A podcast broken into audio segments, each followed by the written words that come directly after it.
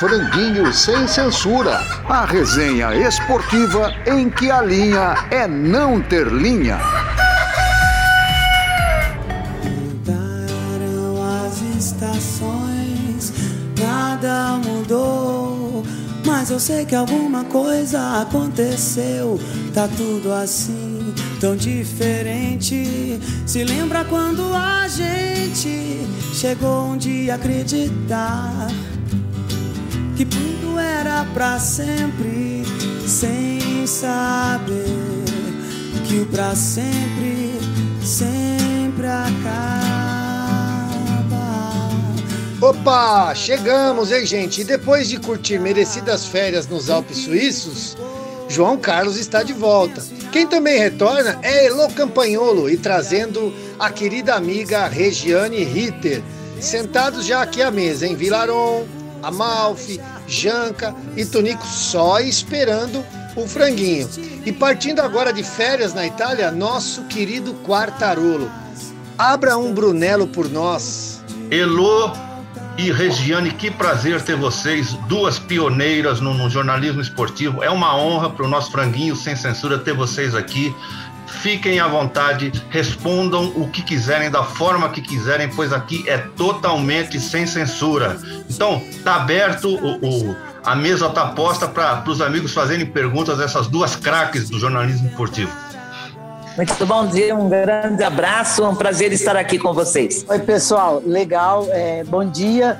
E muito melhor ainda estar tá aqui com a Regiane, minha madrinha, a pessoa que, não sei se vocês sabem, foi por conta dela, por causa dela, que eu tô no meio esportivo. Bom dia. É, bom dia, Elo. É um prazer imenso, é um prazer imenso estar aqui com você e com essas pessoas maravilhosas. Franguinho, hein? Quase chegando aí a hora do almoço.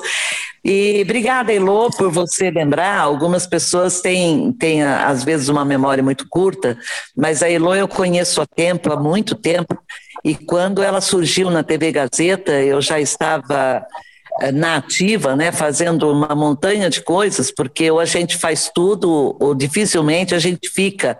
É, esse é o grande problema. Quando a Elo surgiu, eu vi nela um talento, uma potência é, muito grande a ser lapidada, a ser descoberta, e ela tinha um interesse enorme é, no jornalismo esportivo, e de repente eu me vi eu me vi com a Eloa Tiracolo fazendo produção, fazendo redação, fazendo, enfim, tudo aquilo que, que as pessoas não veem. Elas curtem, mas não veem, não sabem exatamente quem faz. Hoje já se valoriza muito mais a produção. E uma pessoa da TV Gazeta chegou para mim, da equipe, da nossa equipe esportiva. Era a equipe do Roberto Avalone, dirigida pelo Avalone e disse: Você está tá passando toda a sua experiência para Elô Campanholo, por quê? Falei, porque ela tem um potencial raramente visto nas mulheres que se interessam pelo jornalismo esportivo. O tempo foi, é, o tempo é sempre o senhor da razão, né? O tempo mostrou que a Elo tinha um potencial talvez até maior do que aquele que eu enxerguei nela, do que aquele que eu vi nela, superou todas as expectativas, e eu tenho um orgulho imenso quando ela diz: minha madrinha foi quem me introduziu no, no mundo esportivo, no jornalismo esportivo, e olha, Elo, eu não poderia ter recebido um pagamento maior do que o seu sucesso. Portanto, parabéns. E se alguém tem que dizer obrigado aqui, sou eu. Bom, Posso o... falar mais uma eu tenho que fazer justiça também, Regiane. No dia que eu ganhei o prêmio, em 2017, o prêmio, o troféu Regiane Ritter, eu uhum. não sou muito de falar no palco, não, não, não, sou, não sei fazer essas coisas. E eu esqueci de uma coisa muito importante de ter falado lá, então eu vou falar agora. É, que o Galvão Bueno tomou conta de todo o espaço e me deixou meio sem rumo. E aí eu só esqueci de dizer, esqueci de dizer naquele dia, eu fiquei meio atordoada, que foi por você, graças a você, que eu estou aqui. Então, quem agradece sou eu. Muito obrigada, Regiane, muito obrigada mesmo. E assim, gente, uma coisa que vocês não sabem, eu ficava grudada na Regiane, eu falava, Regiane, como é que faz isso? como é que faz aquilo? E ela ia me ensinando, e eu ia pegando cada palavra, prestava atenção em cada coisa que ela estava fazendo. E eu agradeço também as suas palavras. Se eu sou o que sou, foi por sua causa. Bom, Não, amigo, por causa é do seu talento. É o seguinte, Regiane e, e, e Elô estão na chapa quente. Agora vamos fazer as perguntas. Então, aqui é o João Carlos Assunção. Eu queria fazer uma pergunta tanto para a Regiane quanto para a Elô. É, qual que foi a maior dificuldade de vocês duas no jornalismo esportivo? Se encontraram muitas barreiras pelo fato é, de serem mulheres. É, qual que foi a maior dificuldade que vocês enfrentaram? Como é que foi a aceitação ou a não aceitação? Que barreiras tiveram pela frente? Bom, vamos começar pelos mais velhos, Elô. Então, a primeira resposta é minha, João Carlos. As dificuldades, João Carlos, foram muitas. É, seria difícil enumerar todas elas, mas a mais difícil, verdadeiramente, foi obter a credibilidade, foi chegar nos clubes de futebol, nos torneios, nos gramados, nos estádios, nos vestiários, logo na sequência. É, eu tinha que fazer um, uma série de concessões, como, por exemplo, eu era mulher sem poder ser, eu era homem sem ser, porque eu tinha que me impor pelo meu trabalho, pela minha seriedade, pela vontade que eu tinha de fazer. E, e não pense que eu cheguei sabendo, não. Eu, eu, não comecei a trabalhar na cobertura do futebol sabendo de futebol. Eu fui aprender lá, eu fui aprender, foi uma coisa surpreendente, nem fazia parte dos meus planos. Pedro Luiz Pauliello foi o grande responsável pelo meu ingresso no mundo esportivo, no jornalismo esportivo, mas a grande dificuldade, a maior de todas, era obter ter credibilidade. Então eu chegava uma hora mais cedo, eu saía uma hora mais tarde, as eliminatórias eu trabalhei eu, eu, eu, acho que eu fui a pessoa que mais trabalhou nas eliminatórias de 93, essa história de chegar uma hora mais cedo, arrancar notícias de onde, às vezes, até da pedra, né? E, e conseguir a credibilidade. Depois disso, tudo ficou extremamente fácil, Elô. Então, Regi, você, você falou tudo. Assim, eu fui aprendendo, assim, esses, desculpa falar desse jeito, tá? Que, que essa, essa, esse bando de homem acha que o mundo é só dele, né? Do, do, do futebol é só dele. Mas, assim, eu, eu ficava. Porque, como eu comecei ali com a Regiane, eu ficava copiando a Regiane. Eu andava atrás dela, parecia uma sarna andando atrás dela. Que em 93. é, em 93 a gente estava. Eu sei, Regiane, eu parecia um grude, credo. Ou eu falei assim. Aí eu fui. eu fui aprendendo, aí eu falei assim, putz, se fosse a Regiane, ela faria isso. Aí eu falei, ah, tá, vou fazer. Então, quando eu entrava assim, mais do meio machista mesmo, eu entrava ali no meio e falava assim, a Regiane faria isso, então eu vou fazer isso. Aí depois eu fui tomando conta, fui fazendo do meu jeito, né? E, e assim, enfrentar a gente enfrenta até hoje, mas eu, dei, eu botei um foco na minha vida que era não dar bola para esses homens. Porque senão eles falavam assim, uma hora porque eu não tinha namorado, eu era sapatão. Porque falavam que eu saía com Deus muito claro que eu saía, eu era solteiro, namoradinho, tinha namoradinho, eu era puta, então não dá para entender, né? Aí eu falei, ah, quer saber, eu vou fazer do meu jeito e dane-se o mundo. E assim, até palavrão eu aprendi com ela. o dedo duro. É, gente, Regiane, a gente é igualzinha, cara. Não precisa, não precisa contar. Né? É, quem algumas coisas não. Né? quem me viu, quem então, se, se, se, vocês me veem, você fala assim, puta, é cópia da Regiane. É, eu sou, eu sou, com muita honra, sou a cópia da Regiane. Onde a gente é parecidíssima é nessa disposição da Elô. Quando eu comecei praticamente sozinha, encontrei a Abigail Costa, outras pessoas é, que iam para os clubes com uma pautinha e realizavam um trabalho. É, Kit Balheiro. É, Kit, é. Balieiro, que espetacular Kit Balieiro. Nossa, que pessoa linda que ela era. As pessoas lindas Deus sempre chama mais cedo, né? E vai privando a gente de certas companhias maravilhosas. Mas a, a, a minha semelhança, a semelhança da Elô comigo é exatamente a disposição, é chegar brava e sair brava. Uma das armas que eu utilizei nesse tempo todo foi chegar de cara feia e sair de cara feia é, não dar bola para a torcida e fazer amigos profissionais. O que é uma amizade profissional? Olha, eu confio em você, você confia em mim, você me conta, me confidencia, eu não conto para ninguém, mas eu não te convido para jantar na minha casa, não me convide que eu não vou na sua. Esse foi outro dos, dos segredos utilizados para dar certo. E começa a misturar, não dá certo. Meninas, é o Tonico Duarte que está falando. Oi, Tonito! É querido, querido! É o seguinte, uma vez eu fiz uma entrevista com o Ariano Suassuna e ele me disse uma frase que eu nunca mais esqueci na vida. Falou: meu filho, mulher melhora tudo na vida. E eu acredito até que se essa CPI tivesse na mão da, da, da, da mulherada que está lá, já estava tudo resolvido. Ou então todo mundo saindo no tapa, né, lá? Uma pergunta bem light, bem leve. Alguma vez, alguma vez, vocês sofreram assédio, assédio de qualquer tipo no trabalho de vocês? Ah, sim. Era inevitável essa pergunta e é inevitável a resposta confirmando. É, assédio moral, assédio sexual, é uma coisa intimidativa, era muito difícil. Quando eu comecei, Tonico, eu encontrei três grupos. Eu não vou chamar de facção, porque no Brasil, infelizmente, se associa facção ao mundo uh, da marginalidade, né? E facção é um partido, facção é um grupo. E, na verdade, eu encontrei três grupos diferentes. Alguns jornalistas que me trataram super bem, que me receberam super bem, com naturalidade, sem grande efusão e sem grandes uh, uh, escanteios, não me colocando para escanteio.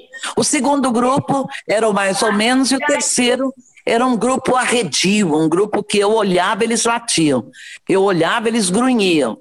Eu defini rapidamente que o primeiro grupo era um dos jornalistas que confiavam demais neles, eram os bons. O mediano não sabia se me recebia, se me rechaçava, e o terceiro me rechaçou imediatamente. Aí veio o assédio. Eu fui apitar um jogo festa que nós promovemos na TV Gazeta.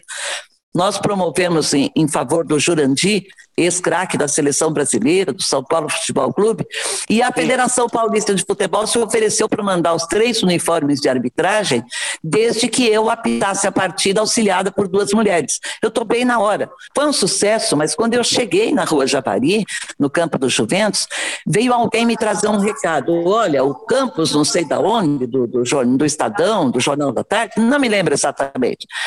Ele mandou te avisar que se você apitar a partida, ele não vai participar, ele não vai ajudar, ele não vai se solidarizar, nada. Falei, tá, daqui a pouco eu respondo para ele. Como? Eu não vou levar a resposta se você vai apitar ou não? Não, eu vou levar a resposta pessoalmente. Ele desapareceu, foi embora. A solidariedade que moveu aquele jornalista que levou para a Rua Javari desapareceu quando ele soube que eu ia verdadeiramente apitar o jogo. Era um jogo festa, gente. Era uma coisa assim. Então, esse tipo de coisa, um jogador do, do, do Internacional de Porto Alegre, no vestiário número 2, o nosso repórter não se sentiu bem, eu fiz o São Paulo e corri para o vestiário número 2 para pegar algumas declarações, uma que fosse do clube adversário.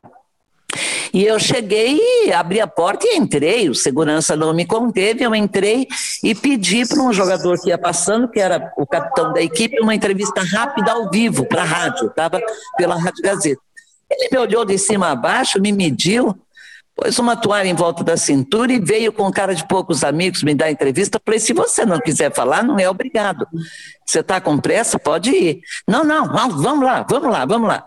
Fiz duas ou três perguntas. Quando ele viu que eu tinha alguma base daquilo que eu estava fazendo, ele foi mudando o comportamento. Quando eu terminei, agradeci, fui saindo do vestiário. Ele disse: Ei, ei. Eu voltei e disse: Pois não.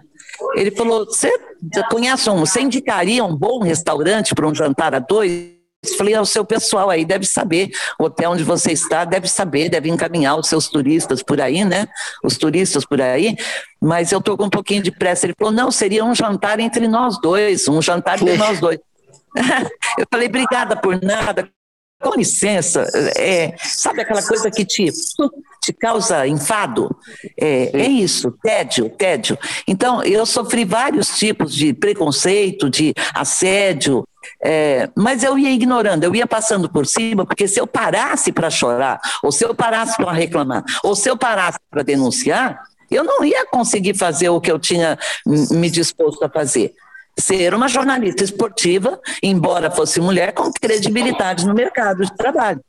E foi, foi, foi meio horrível. Só não foi totalmente horrível porque eu fui com uma base muito grande, fornecida pelos meus pais, pela minha educação lá do interiorzão, e, e, e, senão teria sido bem complicado, Nelo. Tite está esperando o telefone tocar e ser demitido, é isso? Eu acho difícil demitirem, tirarem o Tite antes da Copa do Mundo. A gente pode gostar ou não gostar do jeito que a seleção joga, a gente pode gostar ou não gostar das entrevistas, do jeito que ele se expressa, pode achar chato, pode achar legal, mas o fato é que ele está liderando as eliminatórias, ele tem um acerto com a CBF de dirigir a seleção em 2022. Eu tenho convicção de que a CBF vai cumprir esse acordo, mesmo porque a CBF tem tantos problemas lá dentro, a gente não sabe direito quem que é presidente, quem que fica, quem que não fica, que eu acho que eles não vão se desgastar com essa história do Tite. E mesmo porque não tem esse embasamento. O cara é o líder das eliminatórias. Então eu entendo que o Tite vai sair naturalmente, mas só depois da Copa do Mundo. Como deveria ter saído naturalmente após a Copa do Mundo, a última Copa do Mundo, mas não aconteceu, não é agora que vai acontecer. Tem razão. É, eu até acho que não sai, não. Eles vão morrer abraçados todo dia, todos eles vão morrer abraçadinhos. Vão morrer abraçados, concordo inteiramente. Acho que. E também tem o seguinte: vai tirar o Tite para votar quem? Isso quem também. é o grande revolucionário do futebol brasileiro atualmente? Ninguém. Então, ninguém mesmo, também acho que ninguém. É um bando de, um bando de nulidade. Eles falam, eles vão para as coletivas, falam difícil, Sabe, eu acho que deve ter aí um, um professor de técnicos que ensine expressões difíceis, né, para eles mostrarem que são os grandes intelectuais. E é isso aí.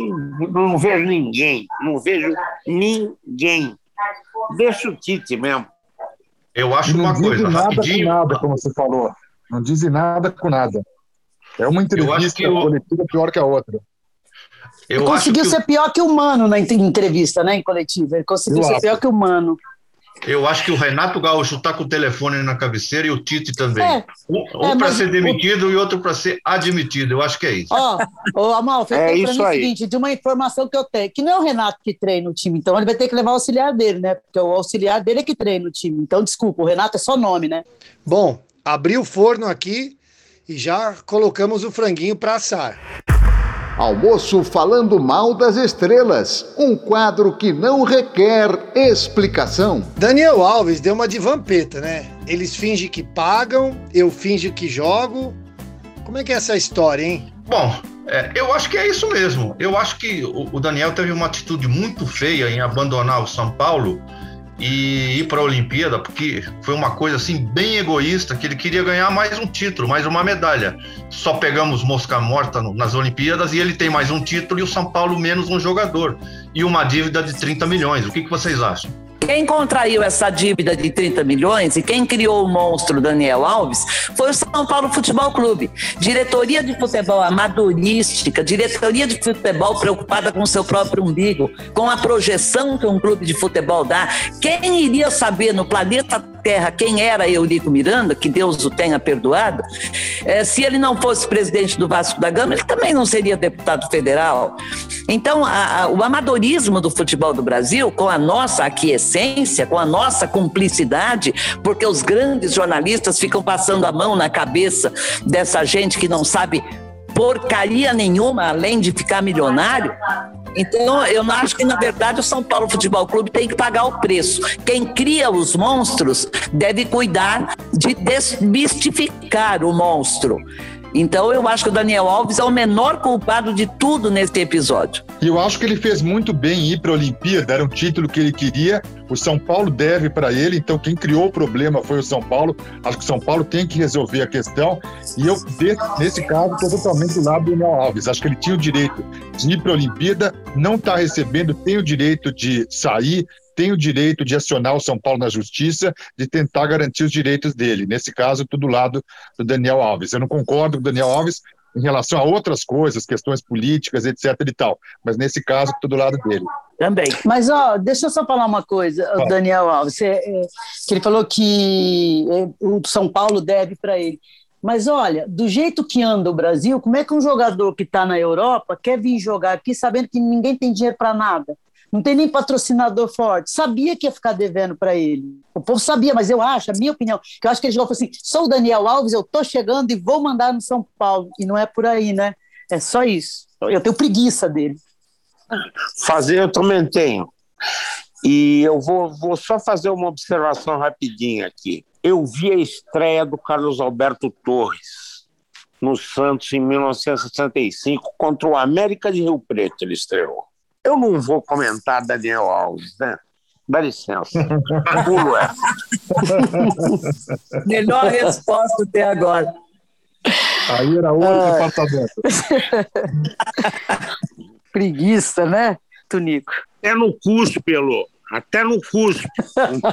Outro que vai ficar sem falar? receber lá no futuro, desculpa, é o Hulk. Vocês acham que vai receber? Ah, mas não vai. Todo mundo errou. É, quem pariu o Matheus que o embale, Que o São Paulo tinha embale. que responder por isso. E o Daniel Alves, acho que para a imagem dele, embora eu ache que ele esteja correto, acho que para a imagem dele, como ele lidou com a situação, não ficou legal também. Olha, um par ou ímpar nunca resolvido. Par ou ímpar? Quem jogou mais? Fidel Castro gostaria de saber. Paula ou Hortência? Ah, eu sou Hortência Basquetebol Clube ah, ad eterno.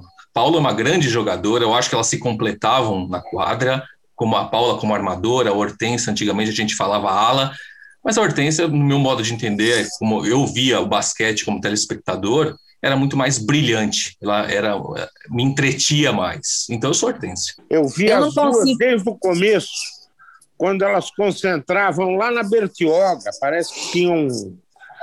Parece não, tinha uma concentração da confederação lá. Foi quando elas surgiram. E o Zé Maria de Aquino fez uma matéria para o placar, na época, as duas de biquíni na praia. Olha só que história. E eu acho que é comparável, Paulo e Hortência, ao Michael Jordan e ao, ao Michael Jordan e ao Magic Johnson. O todo o fundamento do basquete, a beleza do basquete é a Paula. A Paula jogando basquete é um troço de. Você não acredita. Agora, a bola dentro é a Hortência. A magrela é terrível. Usando É esse isso. gancho aí, usando esse gancho do Tunico, eu acho que poderiam ser assim, Zico e Sócrates, né? Sócrates seria a Paula e o Zico a Hortência, né? Ganso e Neymar, vamos para aqui mais aqui. Ganso e Neymar. Ô, louco, Elô! Há 10 anos atrás, né? Ô, louco! Ah, Eu, go- eu Ganso, gostava de ver os dois jogando. Ganso. É uma Eu boa comparação, hein? É. É uma boa comparação. Ou Robinho Eu e Diego, como vocês preferirem. Eu nunca consegui ver a Hortência sem a Paula e a Paula sem a Hortência. A única, É. diferença entre, a única diferença entre as duas é que a Hortência capitalizava muitíssimo mais a sua própria imagem, o tal do lobby. Mas tá ali e a carioca, Paula né? não. A Paula não, a Paula se recolhia É. e a Hortência se abria, né? Era uma coisa assim, um sol. As duas eram um sol, mas a Paula era sol para poucas pessoas e a Hortência era sol para o mundo inteiro. E eu sempre Tem achei a no- Hortência tem mais no decisiva. YouTube. Não sei se vocês concordam, YouTube. mas eu sempre achei a Hortência mais decisiva nas partidas. Se eu É, tivesse que escolher verdade. entre as duas, meu time escolheria a Hortência. Não, Clécio também. Também. O único que discorda do Janca é o Fidel Castro. Eles são, eles são goiabá, é a goiabada verdade. e o queijo é a goiabada, gente. É ali as duas, uma não funcionava É. sem a outra. Macarrão sem queijo. É, é queijo com goiabada, sabe? Uma coisa assim. Goiabada cascão, né, Elô? É, de preferência. cascão, Que claro. tem estrela do oeste, que é uma delícia. não existe. Hora de Sérgio Sampaio. Bola no canto, a música do futebol. No Bola de Canto de hoje, o maldito Sérgio Sampaio canta Cala a Boca Zebedeu. Que mulher danada, essa que eu arranjei. Ela é uma jararaca, meu Deus. Com ela eu me casei. Bom, explicando os malditos. É, foram chamados de malditos compositores que nos anos 70, metade dos anos 70, é, inovaram na forma é, e de compor, tanto na melodia como em letra. Eles faziam experimentações. Então, entre os malditos, é, Luiz Melodia, é, Alceu Valença, Ednardo, Walter Franco, o Sérgio Sampaio e até o Jardim Macalé entrou nessa barca. Não pode ser considerado um movimento porque eles não moravam na mesma cidade nem no mesmo estado. Jardim Macalé e Luiz Melodia Cariocas, Ednardo Cearense, o Alceu Pernambucano, Walter Franco Paulista e o Sérgio Sampaio Capixaba. Eu vou pro Rio de Janeiro ver o escrete brasileiro julgar. Ah, eu vou pro Rio de Janeiro ver o escrete brasileiro julgar. Ah, eu vou pro Rio de Janeiro ver o escrete brasileiro julgar. Ah, que mulher danada. Cala a Boca Zebedeu é um samba do pai do Sérgio Sampaio, Raul Gonçalves Sampaio. Ele é um samba de uma mulher empoderada, de uma mulher empoderada. No começo da letra, o compositor tenta desqualificar a, a mulher dizendo que ela é uma jararaca, que quando ela abre a matraca só vem um sururu. Mas é, com o desenrolar da letra, a gente vê que a história não é bem essa. Que quem manda no caso é a mulher. Se meta comigo, porque na minha vida quem manda sou eu. Se meta comigo, porque na minha vida quem manda sou eu. Como o Franguinho Sem Censura hoje está com mulheres no programa, mulheres empoderadas, estamos tocando esse samba é, Cala a Boca Zebedeu. E o final, o final do samba é surpreendente e logicamente fala sobre futebol. Então mais um pouquinho de Cala a Boca Zebedeu. Ah, Zebedeu eu fui procurando no Aurélio, Zebedeu quer dizer uma pessoa que tem dificuldade em entender, uma pessoa burra às vezes e no sentido figurado pode ser até chamado de um zero à esquerda. Então, cala a boca Zebedeu hoje no Bola no Campo. Quando está desesperada, fala, fala pra chuchu. Que quando abre a matraca, logo vem o sururu. Ontem eu falando com ela, ela gritou: Cala a boca, Zebedeu. Se meta comigo, porque na minha vida quem manda sou eu. Se meta comigo, porque na minha vida quem manda sou eu. Elô e Regiano, o que vocês acharam dessa mulher empoderada que o cara tenta desqualificar falando que ela é uma jararaca e ela dá um pé na bunda do cara e vai assistir o jogo da seleção brasileira no Rio de Janeiro? Eu adorei, essa pessoa sou eu, a música todinha eu. É isso aí, é, tem adorei. A pessoa sou eu ali, sou mesmo, tudo aquilo ali.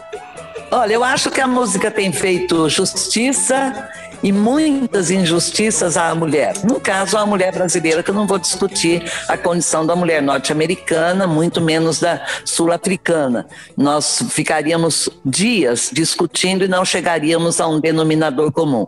Mas depois de ouvir o Martinho da Vila dizer você não passa de uma mulher, é, e o Martinho da Vila, que é um cara que fala a música, que canta a música, um poeta, diria que é um poeta, depois dele dizer isso, pode falar o que quiser, pode fazer o que quiser, mas a mulher dá um pé na bunda do cara e ver jogo da seleção brasileira é coisa de Elô Campanholo. Eu seria mais beteadora, eu seria, eu seria mais. eu sou mais barraqueira, né? É, mais barraqueira. Eu seria um pouco mais sensata, porque eu procurei a minha vida inteira, e é uma vida bastante longa já. Então, do alto da minha experiência, procurei a minha vida inteira andar ombro a ombro com o homem. Nunca atrás e nem na frente. Essa coisa de brigar, meter o pé na bunda, para música faz bem? Eu acho que para mulher não faz bem, não. Se a gente tivesse, Elô, um pouco mais de sensibilidade, um pouco mais de força, eu diria, essa história de mulher continuar com o homem porque não tem para onde ir, porque tem medo dele de morrer, ficar apanhando uma vida inteira, o desfecho é sempre trágico.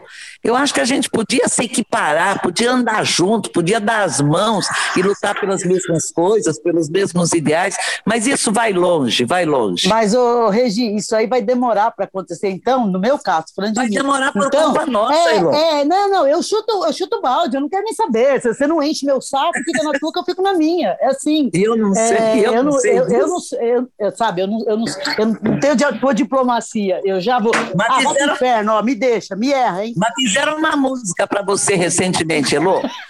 Ela é doida demais. É, Ela é doida demais. A mania de apostar nos caras errados. Nuvem passageira. Vieram como um raio e voaram de volta. técnicos estrangeiros que foram um fiasco, né? Eles chegaram como salvadores da pátria e depois foram embora com o rabo entre as pernas. São nuvens passageiras os técnicos estrangeiros? Ariel Roland, Miguel Ángel Ramírez, Diego Aguirre, Paulo Bento, Daniel Passarella e Miguel Ángel Portugal. Acho que é a nuvem passageira. O que me impressiona, por exemplo, esse, esse Josualdo do Santos aí. Jesualdo. Eles foram, o Santos foi nitidamente na onda do Flamengo, lá com o, com aquele outro técnico aí que, que saiu, com aquele outro português. Jorge Jesus. Pô, esse Josualdo, cara, era melhor ter comprado uma caixa de bacalhau do Porto, né? Agora, eu acho que tem uns que são nuvens passageiras, outros que não. É, acho que no futebol brasileiro tinha um preconceito muito grande com o técnico estrangeiro, isso está diminuindo, é, ou está até passando, que eu acho muito bom. Um episódio que eu lembro, por exemplo, é, antes da Copa de 2014 aqui no Brasil, o Pepe Guardiola tinha interesse em dirigir a seleção brasileira. E eu lembro que a gente entrou em contato com José Maria Marim, presidente da CBF na época, né? E ele disse: de jeito nenhum que eu vou contratar um técnico estrangeiro espanhol. figura. Se eu perco a Copa do Mundo no Brasil, eu, Marim, que tenho descendência espanhola, tendo no comando da seleção brasileira um técnico espanhol. Ele falou: de jeito nenhum Guardiola dirigindo a seleção brasileira. Aí depois eu fiquei pensando: ele perdeu a Copa no Brasil sem um técnico estrangeiro, levou de sete e felizmente em 2015 foi preso. Pois, pois é, é né? E se ele chegar para o Guardiola, se ele chegar para o Guardiola e falar que o Guardiola é espanhol, ele vai tomar um murro, porque o Guardiola é catalão, né? É, isso é verdade. Olha, eu acho que tem uma nuvem passageira que não está passando, mas que ampliaria muito a nossa discussão e tempo não há, é o Hernan Crespo, eu não vejo, verdadeiramente eu não vejo resultado, eu não vejo frutos a médio prazo, curto prazo, longo prazo, eu não vejo talento, eu acho que é uma nuvem passageira que está passando desapercebido pelo crivo dos críticos, enquanto Juan Pablo faz milagres no Fortaleza e também ninguém diz nada. Agora, ainda acho que técnicos estão durando muito em 2021, se é que a determinação da CBF, a nova regra está em vigor, que um técnico não pode dirigir mais que dois clubes por ano e o clube não pode trocar de técnico mais de duas vezes por ano, eu acho que está todo mundo quietinho, com o rabo entre as pernas, chorando os erros na contratação de técnicos estrangeiros. Oh, como é que chama aquele técnico lá que, putz, esqueci o nome dele, que era do, do Barcelona de Guayaquil, que veio lá para o Inter, como é que é o nome dele? Miguel Ângel Ramírez. Miguel é, Angel esse Ramírez, é a maior, maior nuvem passageira. Esse foi a maior. Ah, eu acho, eu seguindo, seguindo, seguindo o, o, o que o Tonico falou, eu acho que o brasileiro é muito sem imaginação. Eu lembro que em 90 o Beckenbauer foi campeão, campeão mundial, né, pela Alemanha. Aí o brasileiro falou: não, nós temos que ter um técnico elegante e tal. Aí convidaram Aí o Falcão, atrás do Falcão, que não entendia nada, nunca tinha sido técnico. Em 2000 Em 2006, o Brasil foi aquela zona em, em, em Vex, né, Elo? A gente estava lá, é, a gente viu a zona tá. que foi. Uma Nossa, puta zona. Ah, isso aqui tá uma bagunça. Aí chamaram o Dunga, que até fez um trabalho bom, e, e, e é isso, o brasileiro vai nessa. Essa do Gesualdo é um negócio absurdo, porque nem o Jorge Jesus também era grande coisa lá em Portugal, aqui entre nós. Então, ah, deu certo o Gesualdo. Deu certo o Jorge Jesus, vamos pegar o Gesualdo. Ficou em terceiro. O brasileiro não tem imaginação Ficou em terceiro nenhuma. no Campeonato Português. O terceiro no Campeonato Português. Porto, o terceiro no Campeonato Português é o oitavo no Brasil, né? É, o, é o oitavo ou décimo. É o lanterna. É feia a coisa, né? Técnico, né? Eu tô, posso falar uma coisa para vocês? É que eu também mentiroso. Sou um eu, eu sou preconceituosa. Técnico... Eu tenho um pouquinho de preconceito um técnico estrangeiro para a seleção brasileira. Eu não gostaria de ter. Isso eu também não gostaria de ter, não. Ah, eu, eu queria saber. Eu, eu, queria saber o que o Vila acha. O Vila tá quietinho, Vila. Você tá tomando um copinho aí, bem quietinho. Fala um pouquinho, vai, Vila. Você acha que no meio dessa, desse povo todo aqui, vou perder meu tempo falando? Eu tenho mais que ouvir mesmo. Isso aqui é. Mas, gente, eu acho o seguinte: em relação a técnico estrangeiro, eu gosto da ideia de ter técnicos estrangeiros, só que eu acho o seguinte: eles não podem ser iguais ou piores do que o que a gente tem aqui. É, e o que eu tenho visto nos últimos tempos é, acho que foi a Elo, a, Regi, a Regiane que citaram o Crespo, que citou o Crespo aí, Até agora, por exemplo, para mim, o Crespo não mostra ser melhor do que nenhum outro técnico brasileiro. Nada. Então, por outro lado, eu acho que quando chega um jogador ou um técnico, qualquer profissional de outro país, a gente tem que ter um pouquinho mais de tolerância, um pouquinho mais de paciência, porque se você muda de time, a adaptação já é difícil, se você muda de cidade, a adaptação já é difícil, quando você muda de país, de idioma, de cultura, é, então aí é mais complicado ainda. Então, eu acho que a gente teria que ter um pouquinho mais de paciência para não perder de repente, bons nomes. Por exemplo, não está aí na lista, mas o Ricardo Gareca, quando passou pelo Palmeiras, foi horroroso. Mas ele não era um técnico ruim. Tanto é que ele foi bem é, no Peru. Aquele Rueda, Reinaldo Rueda, quando foi para o Flamengo, também é um bom técnico. Só que chega aqui, não sabe onde está, e antes dele começar a entender um pouquinho do idioma, ele já está sendo fritado. Então acho que a gente é, teria verdade. que olhar com um pouquinho mais de cuidado só para esse lado. E o Osório das canetinhas? Eu gostaria de A Regiane se expôs com o Osório. É Juan Carlos, é Juan Carlos, Regiane. É Juan Carlos Osório. O nunca foi um grande jogador. E em matéria de futebol, eu acho o Palmeiras muito, muito, muito, não é por causa da Elo, não, hein? Acho muito maior do que o Peru em matéria de futebol. Uhum. O, o, tá o, Osório, o Osório que a Regi está falando aí, o Osório que a gente está falando aí está fazendo um bom trabalho no México. Agora, e tem umas coisas ridículas, né? O Ramon Dias nem chegou a estrear no Vasco, no Botafogo, é. né? Foi uma, são umas coisas mesmo. O, o, o Matheus no Atlético Paranaense, vocês lembram? É, também não chegou a, a estrear. Agora, posso fazer uma pergunta rapidinha?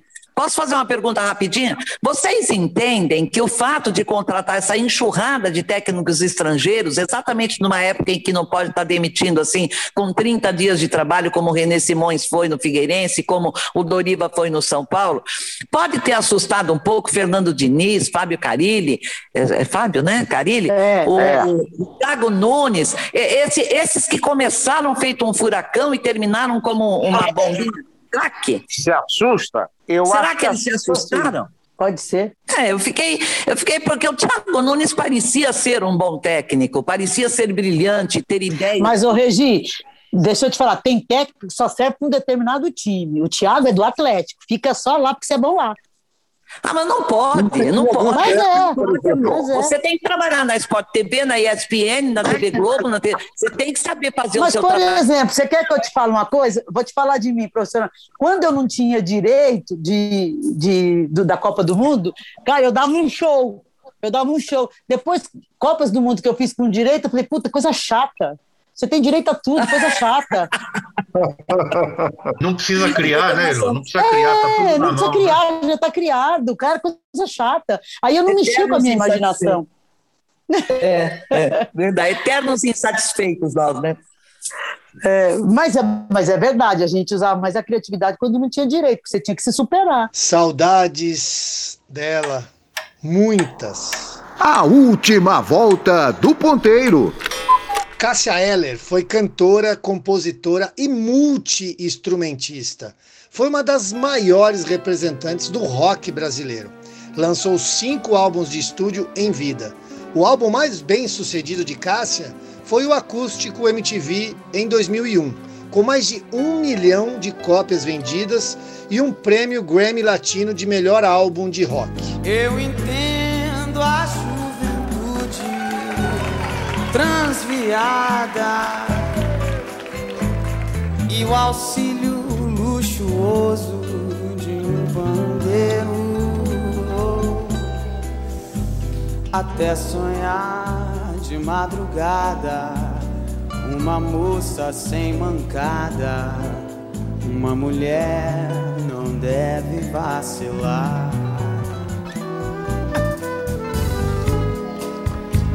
Cada cara representa uma mentira. Nascimento, vida e morte. Quem diria até. Olha, Juventude Transviada, cantada por é, Luiz Melodia e Cássia Eller é uma preciosidade. A música é espetacular, a interpretação é espetacular, o arranjo do Rio do Hora é espetacular.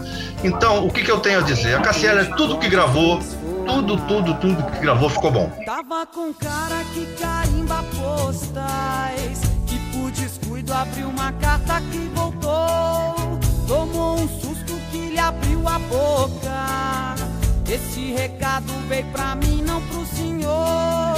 Recebo craque colante, dinheiro parco embrulhado em papel carbono e barbante e até cabelo cortado. Pô, turma, uma das coisas que eu mais admiro e admirei na, na KCL foi exatamente isso que o Ailton citou, essa, essa versatilidade. Então, ao mesmo tempo que ela demonstrava no palco uma fúria, uma raiva, que para quem, quem faz rock, para quem curte rock, é, é, muito importante, né? Ela desmistificou aquela coisa de que o rock precisa de testosterona. Não, o rock precisa de adrenalina. E a, e a, e a Cássia tinha muito isso. Ao mesmo tempo que ela, ela, ela transitava com desenvoltura nessa área, quando ela ia mais para um samba, quando ela ia mais para uma música cadenciada, até no aspecto romântico, ela com aquela voz grave dela, ela conseguia dar conta. Então a gente percebe nesse tipo de música exatamente essa transição da Cássia.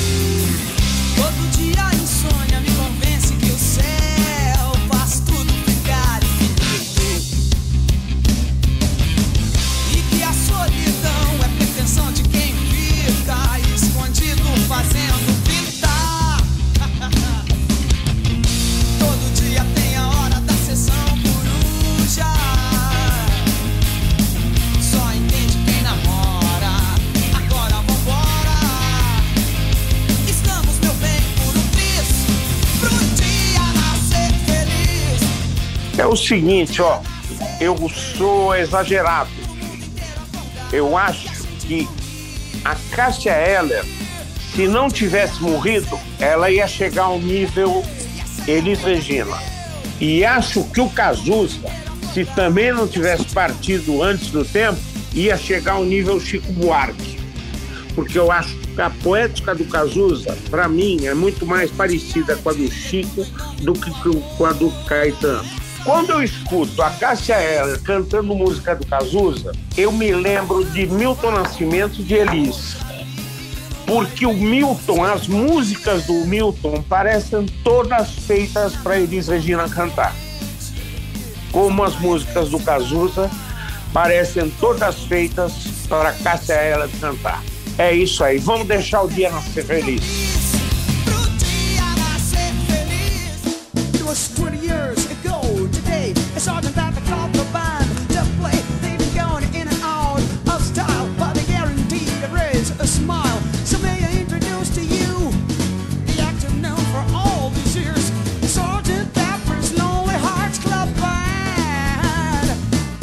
Como todo mundo já está falando, e eu concordo, é, a Cássia Eller, quando eu falo em Cássia Eller, o que vem na minha cabeça, ela era muito eclética. E a gente ouviu é, ela é, cantando Sgt. Pepper.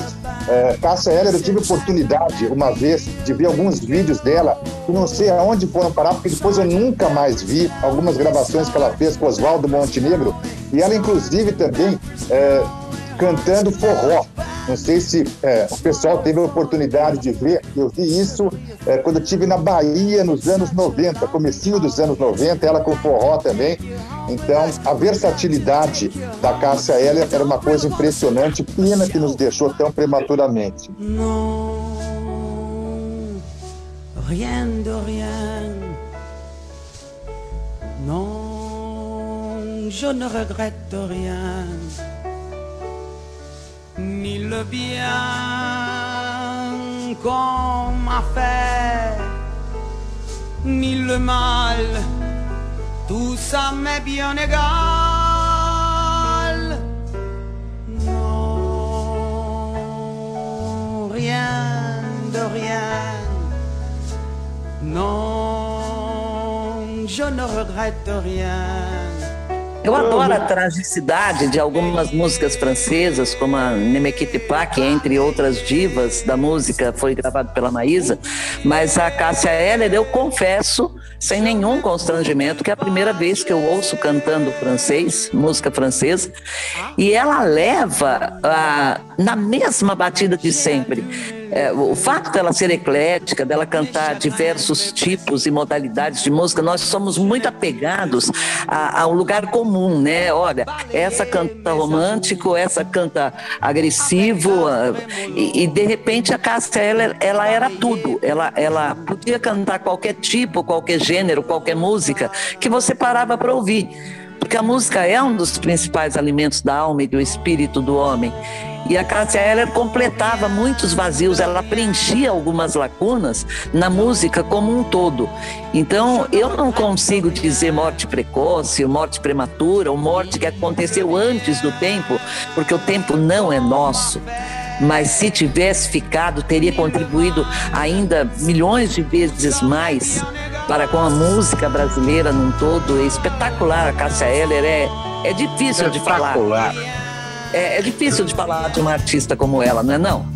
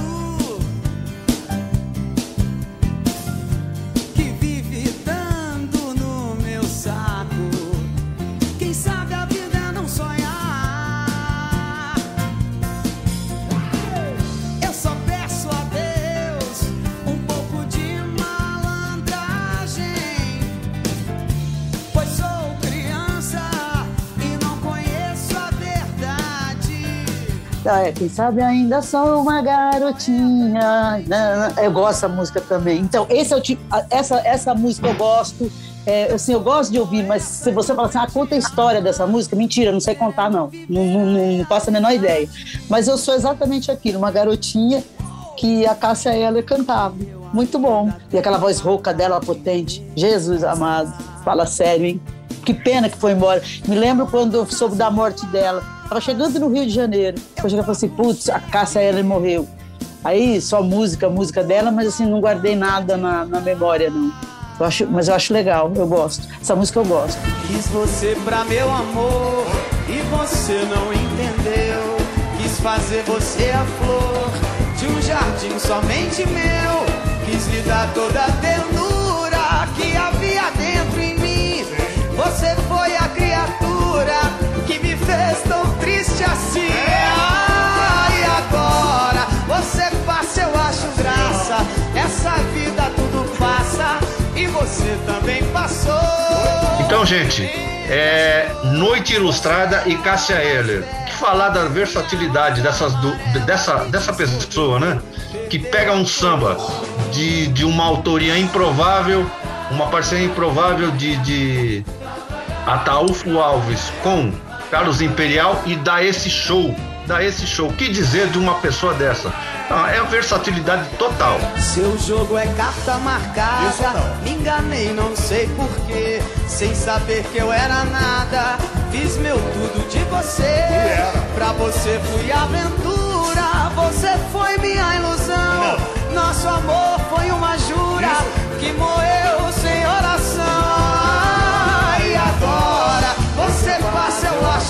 graça. Nessa vida tudo passa. E você também passou. É, tô procurando aqui na mesa, mas o franguinho acabou e parece que não tem nenhum assando. Então a gente vai ter que voltar a semana que vem. Mas olha, não esqueçam de vocês irem ao nosso Instagram, é, curtirem lá a nossa página do Instagram, se é, seguirem a nossa página no Instagram, participarem do programa de uma forma mais ativa. E claro, todos os sábados na, na Bravo Web Rádio nós estamos lá com o franguinho às 18 horas. Então, de sábado também, não esqueçam na Bravo Web Rádio. Então, a semana que vem estamos de volta. Que programa maravilhoso, hein? Já tô com vontade de voltar semana que vem. Tá chegando. Franguinho sem censura. A resenha esportiva em que a linha é não ter linha.